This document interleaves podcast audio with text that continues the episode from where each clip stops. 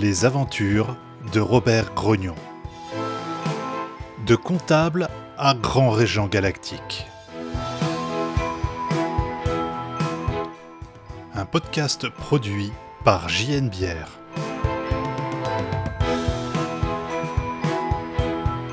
Épisode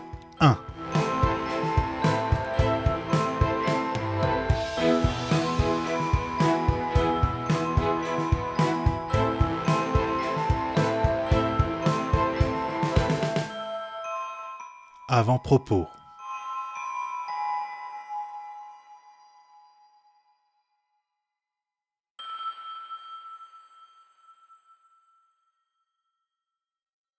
La biographie de Robert Grognon, grand régent galactique, est l'œuvre d'une vie. En tant que grand scribe, moi, Agatham Sissi d'Aubruel, et pour tâche de me tenir prêt dès l'avènement d'un nouveau grand régent, afin de dresser son portrait grâce à une série d'entretiens de manière à ce que le peuple de la grande régence soit, à l'échelle galactique, à même de pouvoir commander un exemplaire et d'être en mesure de pouvoir s'informer sur la vie et la personnalité du nouveau dirigeant. Concernant votre serviteur, que veut dire se tenir prêt? Cela veut dire vivre sa vie, en espérant ne pas décéder avant l'avènement du nouveau grand régent. Vivre sa vie en tant que grand privilégié sur l'astre doré, siège du pouvoir galactique, planète artificielle d'un jaune brillant et reflétant la lumière de tous les astres alentours, capable de se déplacer instantanément à n'importe quel endroit dans la galaxie. Cependant, lorsque l'appel retentit, je me dois de tout laisser de côté et impérativement me mettre au travail, afin que la biographie soit transmise aux ateliers de mise en forme et de duplication, au grand export, dans les meilleurs délais. Une fois ma tâche achevée, je retourne vivre ma vie jusqu'à son achèvement. C'est là le rôle du grand scribe, de mon rôle donc, ainsi que celui de mes illustres prédécesseurs et de ceux qui me succéderont. Comme vous le constaterez dans cet ouvrage, la forme peut différer quelque peu des autres biographies liées à la Grande Régence dans son ensemble. C'est là une de mes prérogatives, n'en déplaise aux ayatollahs du dogme grand régentin et du bon goût littéraire, qui, en plus de n'avoir jamais couché une seule ligne de leur vie, se posent systématiquement en leader du monde culturel, quand bien même ce ne sont là que des consommateurs piètrement conseillés, peu éduqués et mal avisés. Ils se reconnaîtront, je l'espère. Notez enfin que toute unité de distance, de temps, de volume, de masse et autres spécificités sont comme d'ordinaire traduites dans le langage du lecteur afin de faciliter la compréhension de l'histoire. Au lectorat le plus large, j'espère que mon travail vous donnera satisfaction et vous éclairera sur la vie, les us et coutumes, la psyché de notre grand régent galactique, le bien nommé Robert Grognon. Agatham Sissido Bruel, 98e grand scribe de la Grande Régence galactique, 81e rôti, 5e cycle.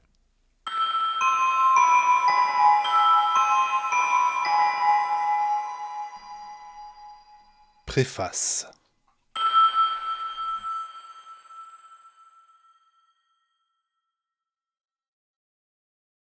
Mais que foutait Dieu avant la création?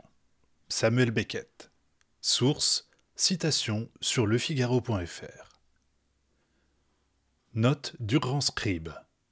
Pas sûr d'avoir tout saisi à propos de ce Le Figaro, mais le grand régent a dit que c'était important.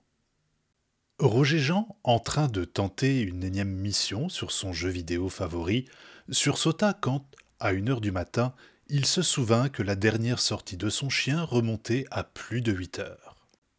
Rigobert, le chien en question, ne lui en tint pas rigueur, et voyant son maître s'agiter, feint de dormir ou même de l'écouter, étant confortablement installé sur le canapé chaud et douillet du salon. Le pissou pourrait attendre la fin de la nuit. Mais, malheureusement pour Rigobert, Roger Jean était bouleversé d'avoir failli à son devoir de maître, et une fois sur le palier, enjoignit son chien à grands coups de Rigochou. Allez, mon toutou, on va se promener. Rigobert comprenait très bien la définition du mot promener. Mais la saveur de cette injonction à une heure du matin était à mille lieues d'être équivalente à celle de huit heures du matin, et cependant, contre fortune bon cœur, Rigobert décida de se lever du canapé, s'ébroua, s'étira et secoua mollement la queue pour signifier à son maître que c'est bon, c'est bon, j'arrive, si ça te fait plaisir.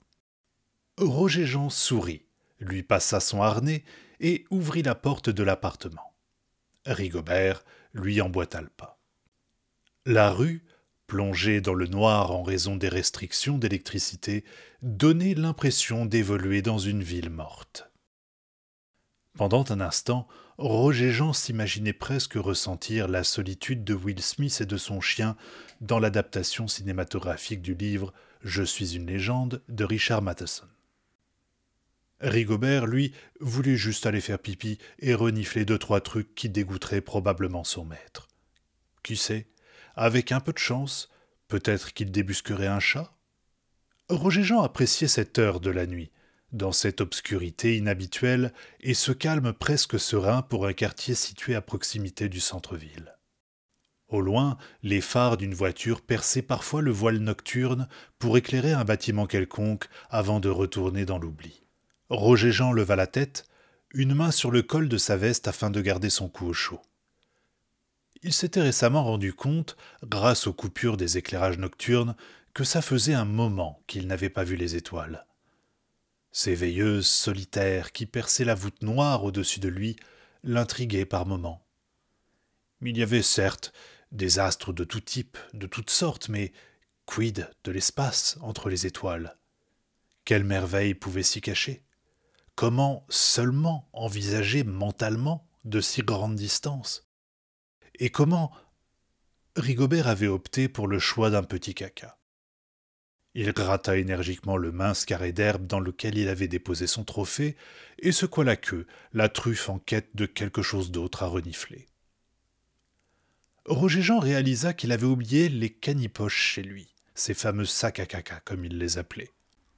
Pestant contre lui-même, il espéra juste que personne ne l'avait vu faire, quand une sonnerie à trois notes retentit dans la rue, le monde, si forte qu'elle résonna et se répercuta avec une intensité similaire sur chaque surface possible, et ce, trois fois de suite. Roger Jean resta interdit, et bon nombre de pensées traversèrent son esprit durant ces trois sonneries de trois notes, comme peut-être que c'est à cause du caca du chien, ou mais d'où vient cette satanée sonnerie? Rigobert, lui, sentit quelque chose d'inhabituel et, comme tout ce qui est inhabituel, l'associa au danger. Par conséquent, il gémit faiblement, les sens à l'affût, les poils de la crête de son dos hérissés le faisant ressembler à une hyène. En effet, comme bon nombre de ses congénères à quatre pattes, Rigobert sent parfois des choses invisibles à l'homme, des événements à venir par exemple, mais demeure en revanche incapable de comprendre le concept de porte en verre transparent, et trois fois sur cinq s'écrase le museau dessus. Les trois sonneries terminées, une voix s'annonça dans la tête de Roger Jean. Elle s'annonça également dans la tête de chaque habitant, chaque animal, chaque chose sensible, de l'humain à la plante, de l'éléphant à la fourmi, et se répandit dans tout l'univers. Le message était universel et se traduisit sous la forme suivante. Fin inattendue de l'univers. Toutes nos excuses pour le désagrément. L'ensemble de la création hurla d'effroi un bref instant, puis se tua jamais.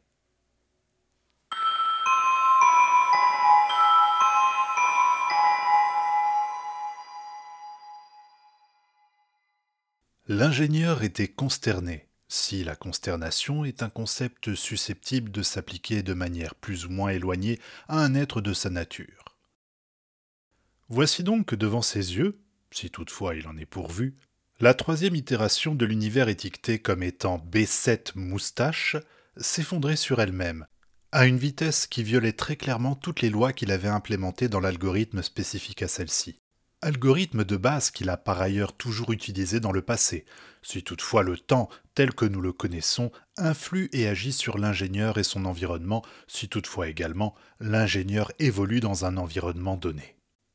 Pourtant, le rôle de l'ingénieur a été et sera toujours de créer des univers, selon les commandes et les instructions du comité. Il y a un grand ordre à maintenir, et ce grand ordre dépend notamment des univers générés par l'ingénieur. Il envisagea de contacter le comité et de leur exposer le problème. Peut-être que les instructions jointes à leur commande pour l'univers B7 Moustache étaient erronées, mais il n'y croyait pas. Après tout, le comité ne se trompe jamais. S'il y a un problème, il n'est pas dans la commande. Mais quoi alors? Il ne pouvait décemment pas laisser une commande inachevée. Elle bloquerait les commandes suivantes, et qui sait ce qui se passerait alors? Non, il n'allait pas contacter le comité. Ce n'est pas la peine de les alarmer alors que tout est clairement planifié, tout est dans le grand ordre. Cet univers est un peu bancal, certes très bien, mais Quant à la raison de ce déséquilibre l'empêchant d'aller à son terme, bien qu'inconnu, il fallait de toute façon y remédier.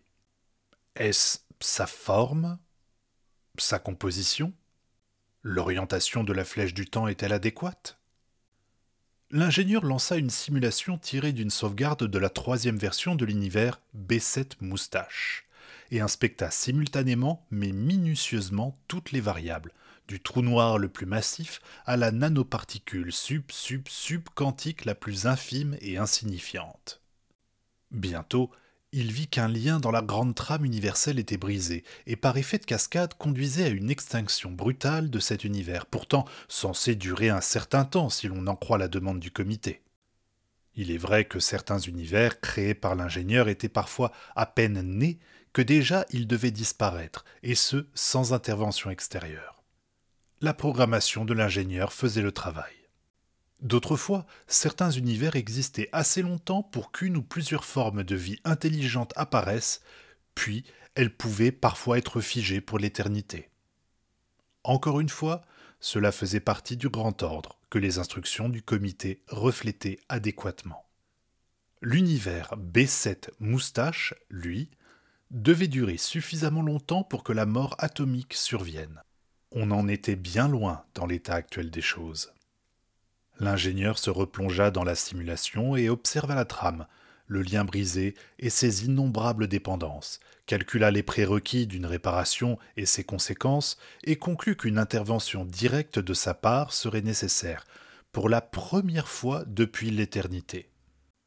Cela nécessiterait le repositionnement de plusieurs variables et peut-être une interaction intellectuelle avec certaines d'entre elles dans le but de les influencer à aller dans la bonne direction.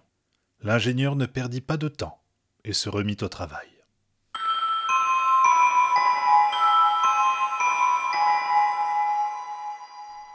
Chapitre 1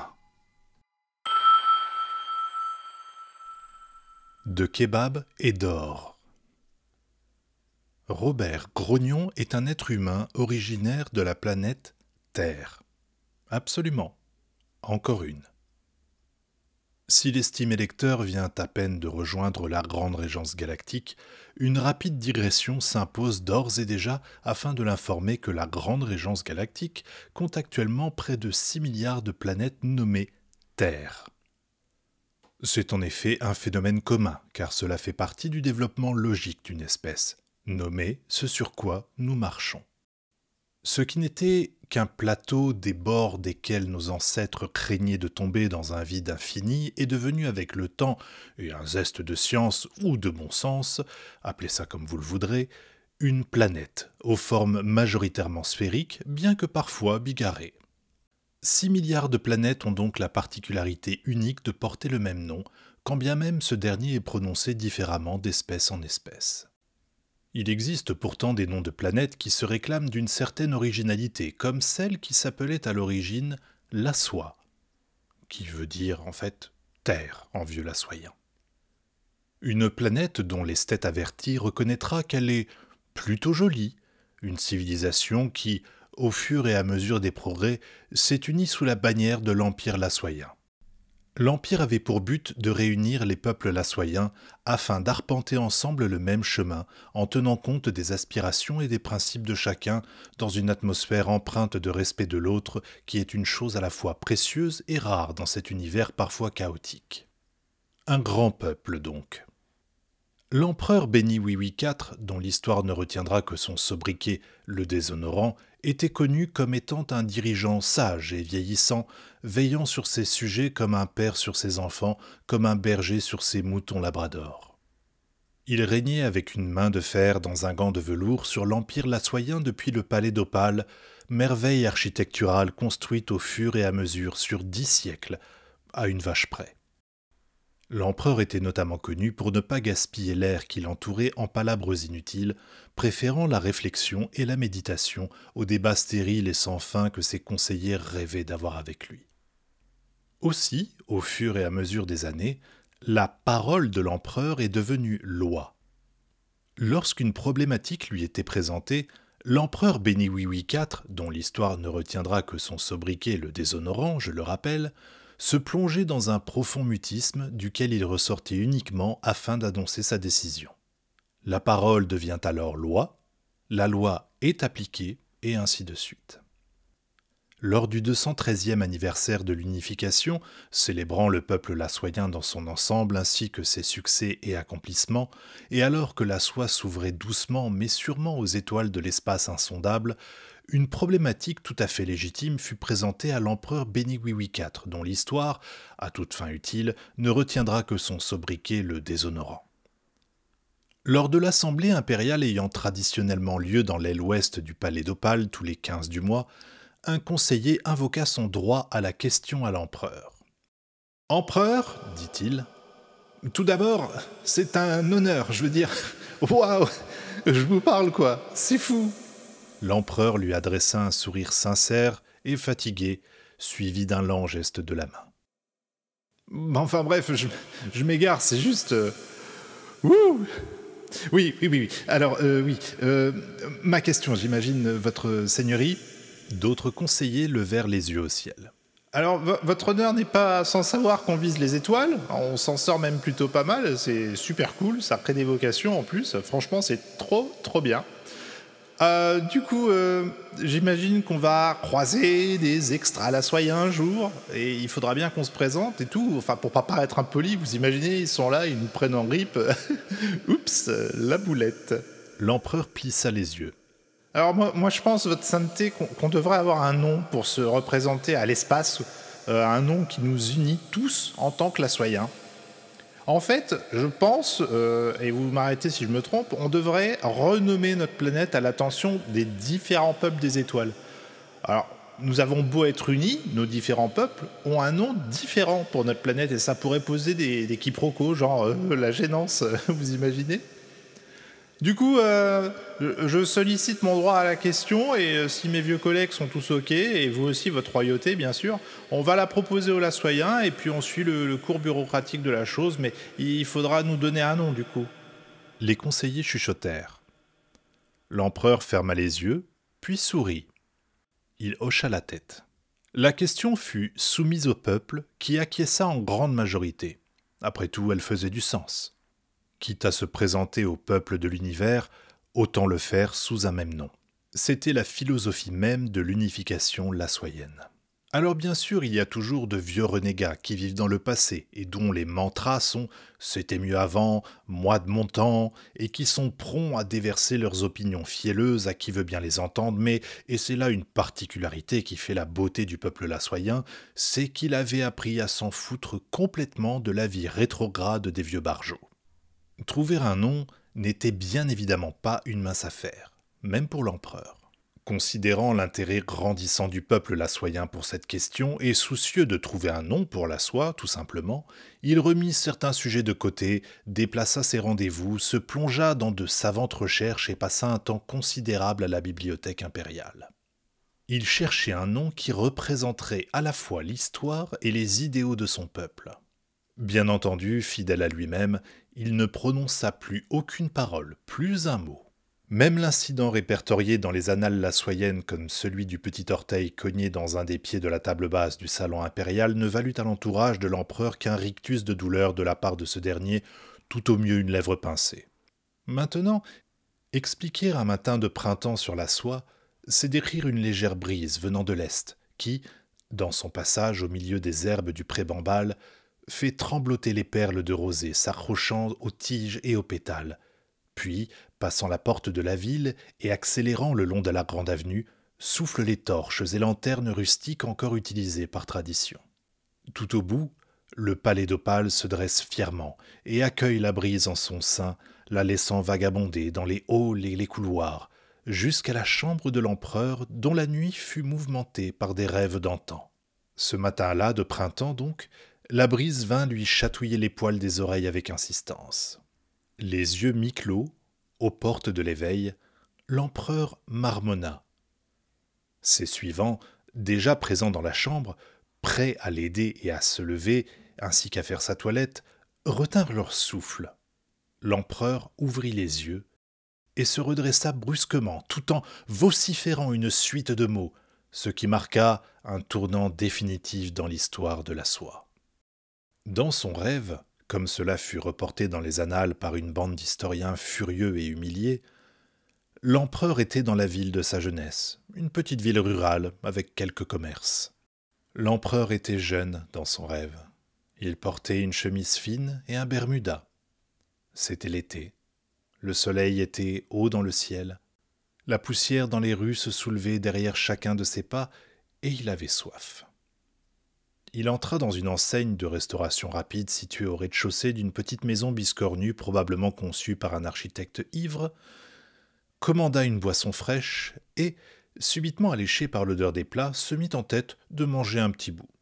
Il héla un des employés qui lui montra une table du doigt. Installé chichement sur une chaise en plastique, les coudes posés sur la table en aluminium et sa boisson servie, il regarda par la fenêtre, se désaltérant par petites gorgées. Dans la rue, les badauds marchaient en se couvrant la tête, accablés par la chaleur.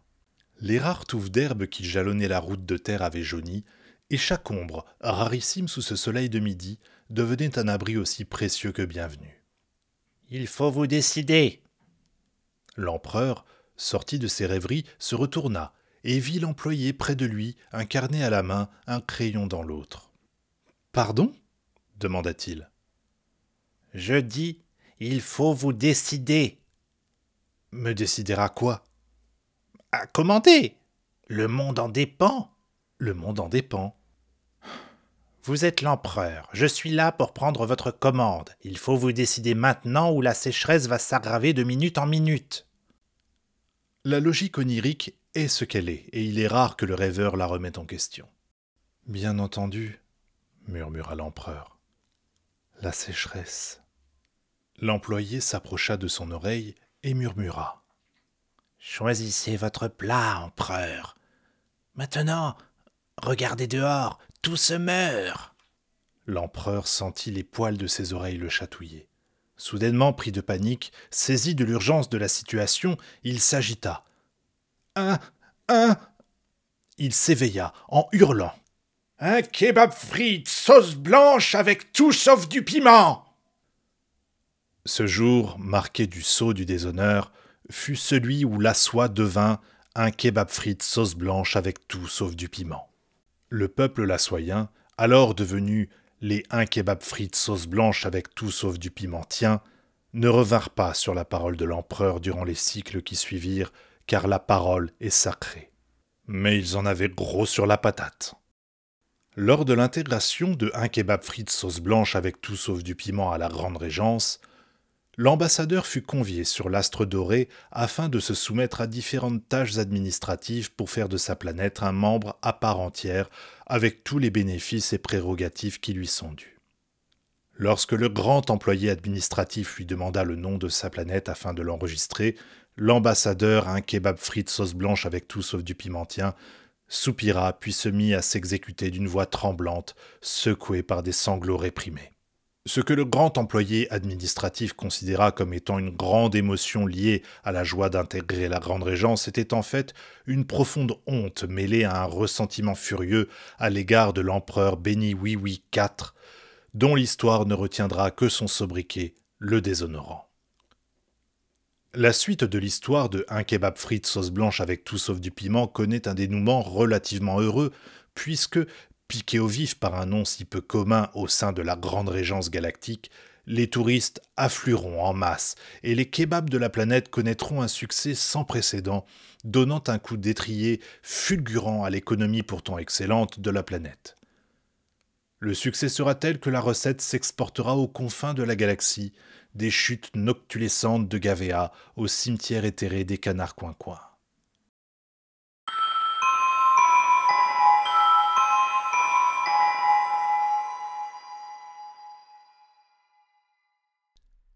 Mais revenons à notre grand régent, qui, non content d'être originaire de la planète nommée Terre, entre guillemets, une de plus, est également le premier représentant d'une espèce non intégrée à la Grande Régence à atteindre ce statut convoité de dirigeant galactique. Comme expliqué en avant-propos, mon rôle de grand scribe est de coucher par écrit la vie, les us et coutumes, les tribulations, le passé de notre nouveau grand régent dès son apparition. En effet, chaque grand régent est remplacé dès l'apparition d'un nouveau, selon des règles toujours extrêmement précises, car, sur l'astre doré, la grande tour de l'Annonciation peut clamer n'importe quand l'arrivée du nouveau grand régent. Le grand régent en place doit alors faire ses affaires et préparer le terrain pour celui d'après sous deux jours. À une vache près, il arrive que le nouveau grand régent ait un peu de retard, embouteillage, constipation, les causes sont multiples et fortuites. Mais en général, la grande tour de l'Annonciation est plutôt juste niveau délai, chose plutôt rare de nos jours. Mon appartement se trouve dans une des tranchées traversant l'astre doré sur une longueur d'environ 3000 km, à l'intérieur de l'une des deux parois se faisant face, et ma fonction m'autorise à avoir une vue en vis-à-vis sur l'autre paroi, et même sur le ciel étoilé si je me penche suffisamment contre l'épaisse vitre. La distance qui sépare la paroi dans laquelle je vis de l'autre est telle que parfois je peux voir des cargos de transport de taille conséquente et autres vaisseaux passer devant ma baie vitrée. Quant à la profondeur de cette tranchée, ce ravin artificiel, elle est telle qu'un observateur situé à sa base ne verrait du ciel qu'une mince ligne fine de lumière à peine visible. L'on raconte que sous le monceau de détritus qui recouvre le sol tout en bas se trouve la planète originelle qui aurait servi de base pour la construction de l'astre doré. Mais ce dernier était tellement ancien, sa conception si mystérieuse, et de fait, comme personne n'a d'informations là-dessus, ce ne sont que suppositions et conjectures sur lesquelles il est inutile de s'attarder pour l'ouvrage qui nous occupe. Toujours est-il que j'étais en train de vaquer à mes occupations dans mon appartement quand un des liquides d'appel, tous disposés sur un meuble prévu à cet effet, s'illumina. Intrigué, on ne m'appelle pas vraiment très souvent, je m'en saisis, puis pris une gorgée que je maintins en bouche. Je vis alors apparaître le grand secrétaire. Grand scribe, je vous vois et vous salue. Je vous contacte afin de vous annoncer que le temps est venu. La grande tour de l'Annonciation a parlé. J'avalai le liquide afin de pouvoir lui répondre. Pour ceux qui ne seraient pas familiers avec les liquides d'appel, biotechnologie exclusive à l'astre doré, un peu de liquide d'appel en bouche permet de contacter votre correspondant ou de recevoir l'appel si vous êtes le destinataire. L'avaler permet d'y répondre. Il faut donc doser sa conversation sous peine de ne plus avoir de liquide. Enfin, cela pose un souci d'hygiène majeur au sein de l'astre doré, étant donné que sa population y urine bien plus que beaucoup d'autres dans la Grande Régence. En attendant, c'est super pratique. Grand secrétaire, bégayai-je mentalement, je vous vois et vous vous salue également. C'est un honneur. Alors, j'imagine que cela veut dire que c'est mon tour, je suis, je suis choisi? Tout à fait. Vous êtes attendu au cœur au plus vite. Il s'avère que le nouveau grand régent vient à peine d'arriver en surface et est en chemin sous bonne escorte. Et l'actuel grand régent, il rassemble ses affaires. Non, je veux dire, comment il va euh, Je me pose la question, puisque depuis mon arrivée sur l'astre doré, je n'ai pour ainsi dire connu que lui. Oh Eh bien, je dirais qu'il est soulagé. Oh, je peux le comprendre. Une vie entière à régenter la galaxie, ce n'est pas de tout repos. Bien entendu. Quoi qu'il en soit, l'heure tourne, et vous connaissez nos traditions. La grande biographie doit être écrite au plus vite. Lorsque vous arriverez au cœur, le nouveau grand régent sera disponible pour l'entretien. Une navette vous attend à la plateforme dont dépend votre appartement. Je vous demanderai de bien vouloir l'utiliser pour vous rendre au verticulaire 5 frougnes et de vous annoncer sitôt devant. En vous remerciant. Le grand secrétaire disparut, me laissant quoi au sein de mon appartement? J'étais partagé entre une grande excitation et une terreur abyssale. Une vie consacrée à cet instant qui prenait enfin son sens. toutes ces heures passées à la grande académie scribale à apprendre la rédaction et les processus de publication spécifiques à la grande régence, la collection mentale, et puis aussi tout ce que j'ai laissé derrière moi pour entreprendre cette carrière. Ma famille, mon peuple, ma planète. Je me repris, me rendis dans ma chambre afin d'ouvrir mon coffre et d'y entreposer pêle-mêle sous-vêtements, produits d'hygiène, robes de cérémonie et tablettes biographiques, ainsi que d'autres menus accessoires. Ceci fait, je refermai le coffre et prononça les mots de liaison, ce qui le fit flotter pour ensuite me suivre jusqu'à la porte d'entrée. Celle-ci s'ouvrit sur un geste de ma part, puis, me retournant, je pensai Quand je reviendrai ici, je serai libre. Je refermai la porte qui se cogna dans le coffre. Fichu coffre, viens ici, allez, au pied. La porte, désobstruée, se referma enfin dans un sifflement, et je pris le chemin de la station suivi de mon coffre pour attraper la navette. Les navettes de l'Astre Doré sont plutôt ordinaires, compactes, conçues pour transporter jusqu'à 15 personnes, elles sont avant tout pratiques. Les navettes officielles se démarquent à tout point de vue de tous les modèles connus. Jaune brillant, une lumière diffuse provenant de leur base, des baies vitrées faisant la circonférence de l'appareil, une structure qui rappelle une flèche, pointue à l'avant, à la fois large et fine à l'arrière, et surtout elle prend une place monstrueuse, ce qui fait que, lorsque j'arrivais, je vis nombre de navettes faire la queue à l'entrée du hangar. Je m'approchai de la navette officielle et un préposé à l'accueil m'accueillit. Après une rapide vérification, je fus autorisé à rentrer dans la navette. La conscience artificielle du vaisseau me parla via les haut-parleurs.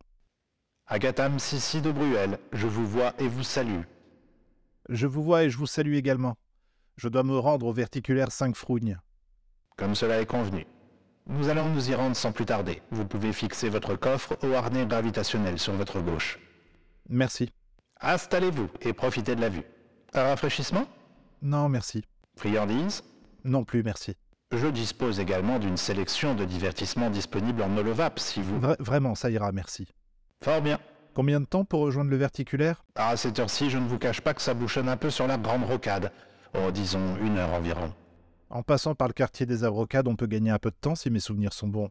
Oui, mais ça c'était avant les travaux. Le grand préfet des Abrocades a cru bon de refaire toute l'infrastructure plombière en un seul coup. Il y a bien entendu des soucis. Je crains que la grande rocade ne soit notre unique chance. Eh bien, va pour la grande rocade. Et la navette de sortir majestueusement du hangar en marche arrière, puis prit de l'altitude en suivant un couloir sécurisé qui mène à la grande rocade. Le temps d'y arriver, j'eus toute l'attitude d'observer l'astre doré s'éloigner, sa surface ne laissant transparaître aucune bosse, aucun dénivelé, juste un sol uniformément plat et doré, d'un bout à l'autre de l'horizon, parfois entrecoupé d'une énorme tranchée, similaire à celle où se situe mon appartement, animé par le va-et-vient de vaisseaux de toute taille, entrant et sortant pour raisons commerciales, touristiques, militaires ou diplomatiques. Au bout d'une petite heure, nous plongeâmes bientôt vers l'une de ces tranchées, bien en deçà de la surface, en direction d'une entrée circulaire dans l'une des parois, devant laquelle se pressaient des dizaines et des dizaines de navettes à l'arrêt. Après un certain temps, rythmée par les embouteillages et les multiples contrôles, la navette bifurqua vers une voie encore plus sécurisée, puis, au bout de quelques minutes, s'immobilisa. Je récupérai mon bagage et me dirigeai vers la porte du véhicule qui s'ouvrit. La conscience artificielle me souhaita un agréable séjour. Je la remerciai, puis m'engageai à l'intérieur, si l'on peut dire. J'étais à l'intérieur de l'une des strates sécurisées de l'astre doré, à une grande profondeur sous la surface et accessible uniquement à des visiteurs de haut rang. En témoignent les nombreuses décorations baroques ornant ce port d'attache. Statues en or de héros des temps jadis, fresques gigantesques montrant de nombreuses planètes en présence de l'astre doré, ainsi qu'une petite musique d'ascenseur. Alors que la navette prit son envol dans un silence tout à fait relatif dans mon dos, je traversai une passerelle dorée, débouchant sur un poste de garde doré, gardé par un personnel de sécurité arborant une armure dorée. Tout est doré. C'est perturbant, mais j'imagine qu'à la longue on s'y fait. De nouveau, je déclinai mon identité. De nouveau, celle-ci fut vérifiée. De nouveau, je fus complètement scanné. Merci pour votre patience, Ransrib. Je vous prierai de bien vouloir vous rendre au verticulaire devant vous. dit enfin l'un des gardes. Une porte, dorée, s'ouvrit sur une façade, aussi dorée. Je rentrai à l'intérieur, en prenant garde à ce que mon coffre ne gêne pas la fermeture des portes. Il y eut un bref murmure, et la porte se rouvrit instantanément sur une haie d'honneur de garde en armure, dorée, si jamais je devais le préciser encore une fois, lance dorée pointée vers le plafond d'une salle aux proportions démentielles, en plus d'être très très dorée. La salle est circulaire, bordée de colonnes riches en détails peints et sculptés, et chacune d'entre elles est si large qu'elle pourrait individuellement être entourée d'au moins une quinzaine de navettes officielles. Le sol, vu d'en haut, représente le premier grand régent recensé, Salbatien Métrapore, un goldavien à la physionomie aussi circulaire que cette salle et dont la représentation épouse parfaitement ses contours. Ces huit appendices intérieurs convergent vers le centre de la pièce où se situe le trône que je vis, privilège rare, se remodeler de lui-même afin de s'adapter aux mensurations et à la physionomie du nouveau grand régent, Robert Rognon, debout, dos à moi. Un être assez standard, une physionomie plutôt commune à ce que l'on trouve dans la galaxie, des habits très sobres, une chemise à manches courtes, un pantalon noir, des chaussures noires. Et pourtant déjà une responsabilité inconcevable déjà posée sur ses frêles épaules. Tandis que je m'avançais, j'avais clairement l'impression que jamais je n'arriverais au centre de la salle, son entourage, composé de nombreux grands servants, l'enjoignit, avec moult gestes, à aller s'asseoir sur le trône doré, serti de motifs gracieux, de pierres précieuses et de diamants étincelants. Je le vis lever la tête vers le siège sacré, puis se retourner vers moi et, ô surprise, dégobiller sur le sol son repas dans son entièreté, avec un ou deux bonus que le grand régent lui-même ne soupçonnait pas.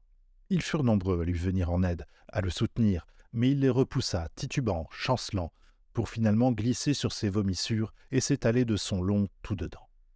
J'arrivai alors, à bout de souffle, auprès de lui et de son entourage. L'un d'eux me vit avec effroi.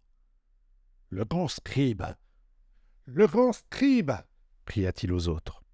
Cela sous-entendait bien évidemment que ce passage se retrouverait dans la biographie que vous êtes en train de lire.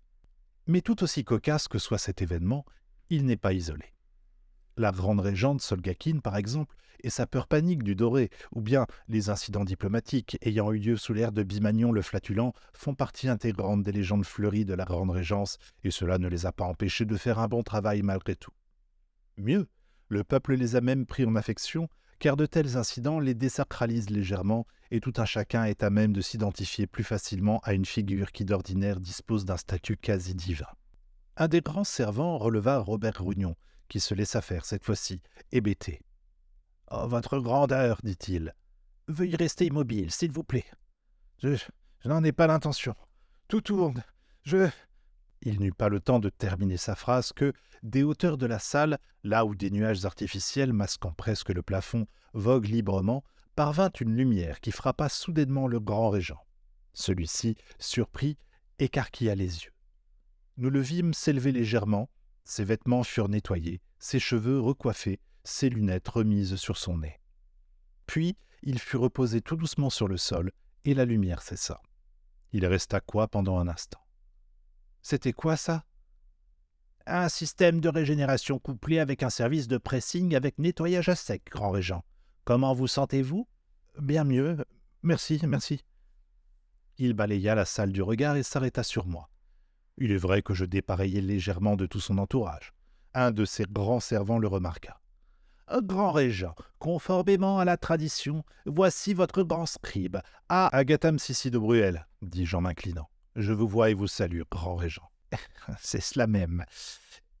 Puis, me chuchotant, oui, alors, je le savais, hein, euh, qui vous êtes, alors, euh, évitez de faire votre grand malin ici, s'il vous plaît, d'accord? Hein? Bon. Agatham Sissi de Bruel, donc, va établir votre biographie et en vertu des droits et privilèges qui lui sont accordés. Une fois votre entretien avec le grand scribe achevé, votre règne pourra alors commencer. Ma biographie? Mon règne? Mais qu'est-ce que. Grand régent, dis-je, irritant furieusement les grands servants en ayant l'outrecuidance de l'interrompre. Nous allons juste discuter, sereinement, dans un endroit de votre choix. Vous aurez l'occasion de vous restaurer, vous aurez l'occasion de vous reposer si le cœur vous en dit, mais nous devrons mener cet entretien à son terme. Je vis dans les yeux du grand régent qu'il allait falloir faire preuve de patience et d'empathie. Aussi me retournai-je vers les grands servants. Je vais vous demander de bien vouloir nous laisser, dis-je. Comment?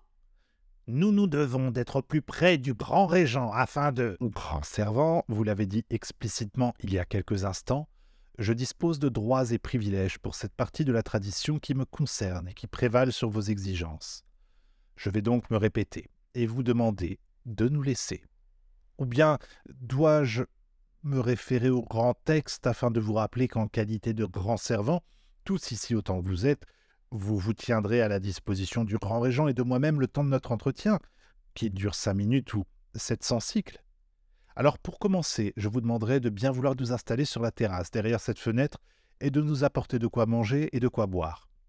Mais où faut-il que j'en réfère à la grande garde Ils me jetèrent tous un regard noir, puis l'un d'entre eux fit un signe aux autres suivi de claquements de doigts et de gestes minimalistes afin de relayer ce que je demandais.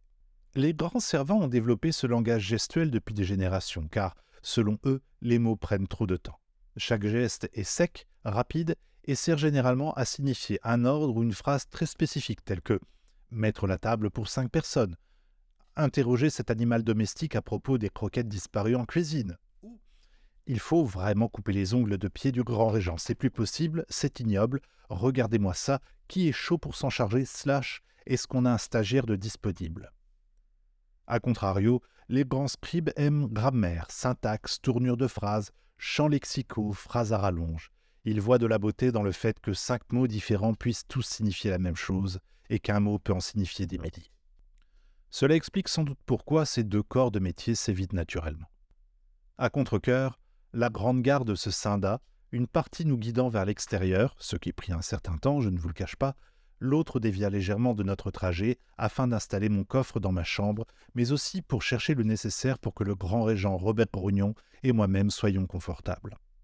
La situation quelque peu tendue me fit garder bonne figure, puisqu'en mon fort intérieur, J'étais en pleine extase devant le cœur, le palais grand régentin. Sans compter ses proportions tout bonnement délirantes, tous ses ornements et autres décorations faisant friser l'apoplexie à l'inconscient qui attarderait son regard trop longtemps sur la finesse de leurs innombrables détails ciselés, c'était surtout la première fois que j'endossais mon rôle, et la première et la dernière fois que je viendrais ici pour le remplir. Après tout, j'étais sur le point de m'entretenir avec celui qui deviendrait une figure majeure de l'histoire de la Grande Régence. L'extérieur de la salle donnait sur un paysage bucolique qui tranchait avec les omniprésentes dorures. Les hautes portes-fenêtres donnaient sur des plaines d'herbes aux reflets grenats, de distantes forêts très feuillues et pourtant d'un aspect accueillant, ainsi que de hautes et majestueuses cascades triomphant de quelques falaises solitaires situées à l'horizon, qui finissaient leur chute folle dans de somptueux lacs invitant à la baignade. Des animaux, dont certains m'étaient totalement inconnus, vaquaient à leurs occupations, nullement perturbé par l'activité des différentes personnes, diplomates, bureaucrates ou techniciens, parcourant ces terres flanquées de chemins aux pavés rustiques à bord de petits véhicules antigraves silencieux. Le ciel, artificiel, rappelez-vous que nous sommes à une distance considérable sous la surface de l'astre doré, se parait d'étoiles et de nébuleuses visibles en plein jour. Les deux soleils, factices et aux tailles et aux couleurs inégales, l'un petit et bleu, l'autre plus grand et jaune, offraient la chaleur douce d'un début d'été et faisait de cet endroit le bon pays, et non grand, pour une fois, le lieu de travail le plus plébiscité par les demandeurs d'emploi, d'autant plus que la cantine est gratos et les salles de sport ouvertes jour et nuit, sans parler de la mutuelle qui est juste top. Pour rappel, depuis des générations, c'est le bon pays du cœur de l'astre doré qui arrive en tête du classement top 10 des meilleurs lieux de travail du prestigieux magazine Capital Galactique, loin devant le concept store astonien, fromage tradition et gros gourdin sans saveur, ou également la société de support au calcul complexe en milieu chimio-subquantique pour un spin avec toi. Ceci étant, une fois passées les portes-fenêtres, nous nous retrouvâmes sur une grande terrasse baignée dans une tiédeur agréable qui passa sur nous comme un voile léger. Les grands servants nous amenèrent près d'une balustrade où se trouvaient quelques sièges confortables, une table où nous furent servis nourritures et boissons, le tout à l'ombre d'un abri de toile vert kaki dont la simplicité contrastait avec la beauté de l'ouvrage. Merci, leur dis-je. Nous allons débuter l'entretien, vous pouvez disposer. Les grands servants se regardèrent, puis l'un d'entre eux, via quelques gestes et claquements, leur intima de se retirer à bonne distance. Robert Grognon regardait autour de lui, mal à l'aise et ne sachant que faire.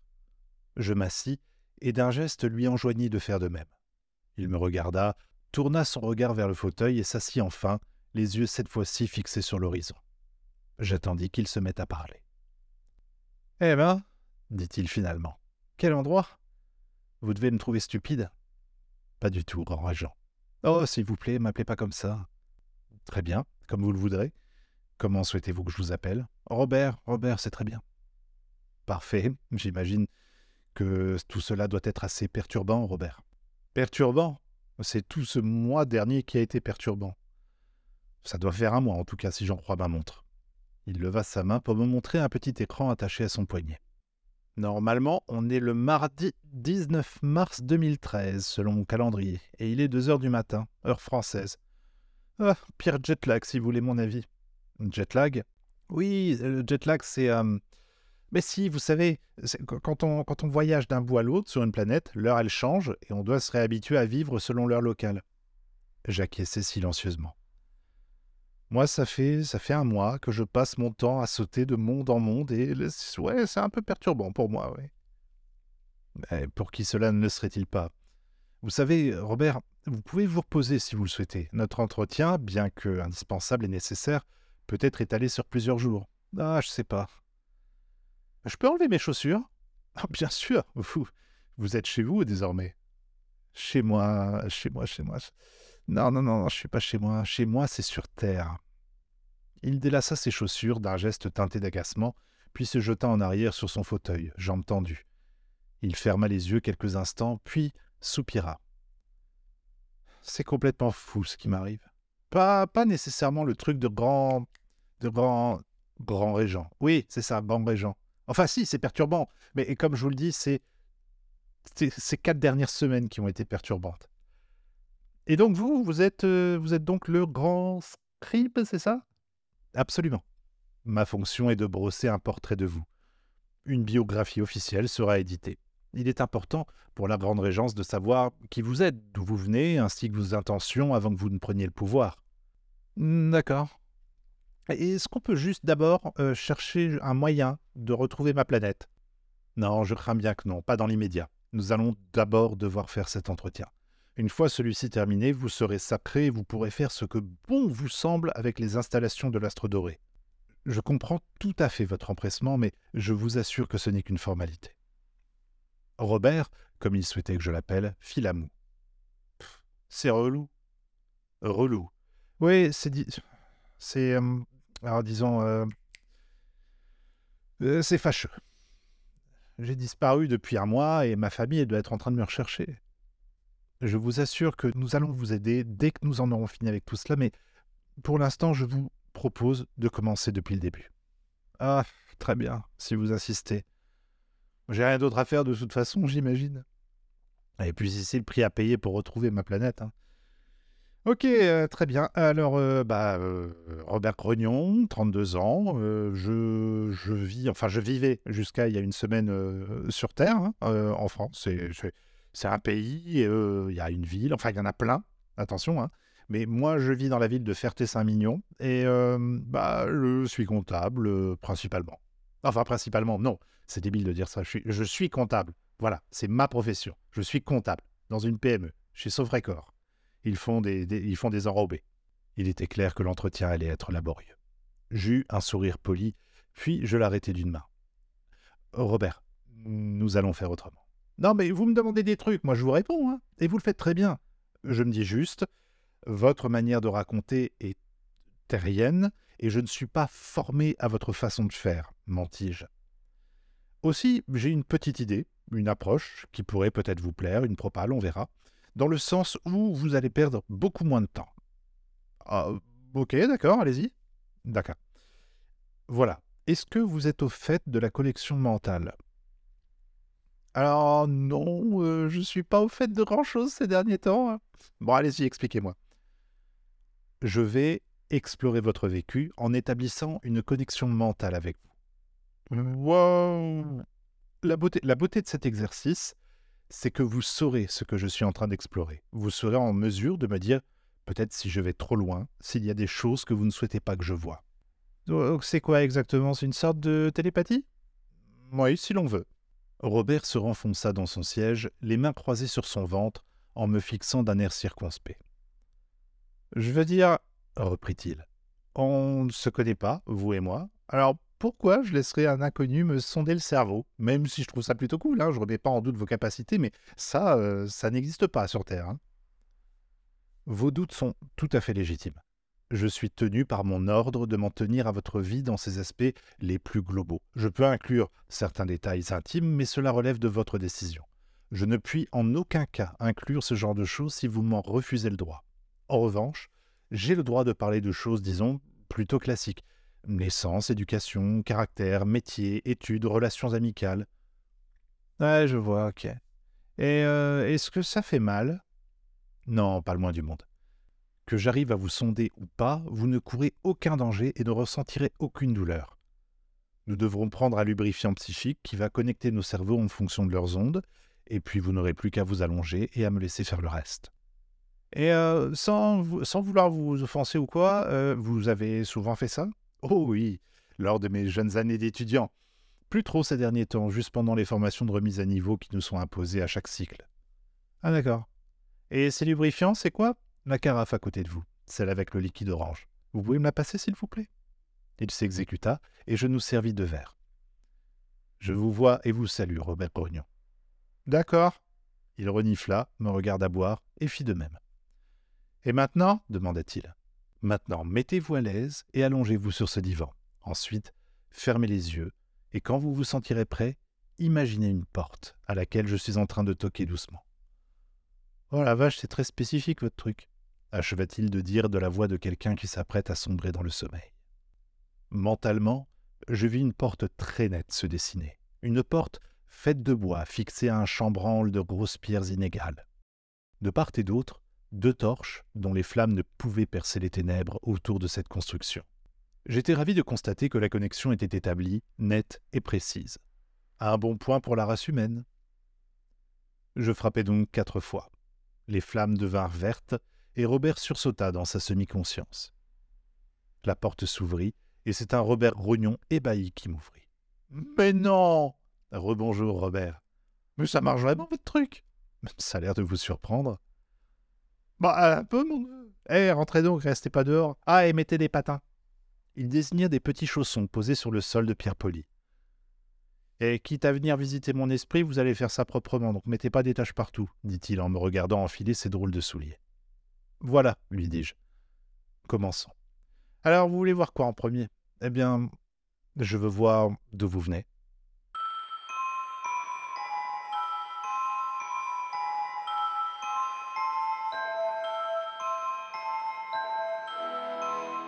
Robert Grognon, de comptable à Grand Régent Galactique, est un podcast produit par Jean-Noël Bière. Pour être informé de la parution de nouveaux épisodes, rendez-vous sur robertgrognon.com ou sur Twitter, Robert Grognon.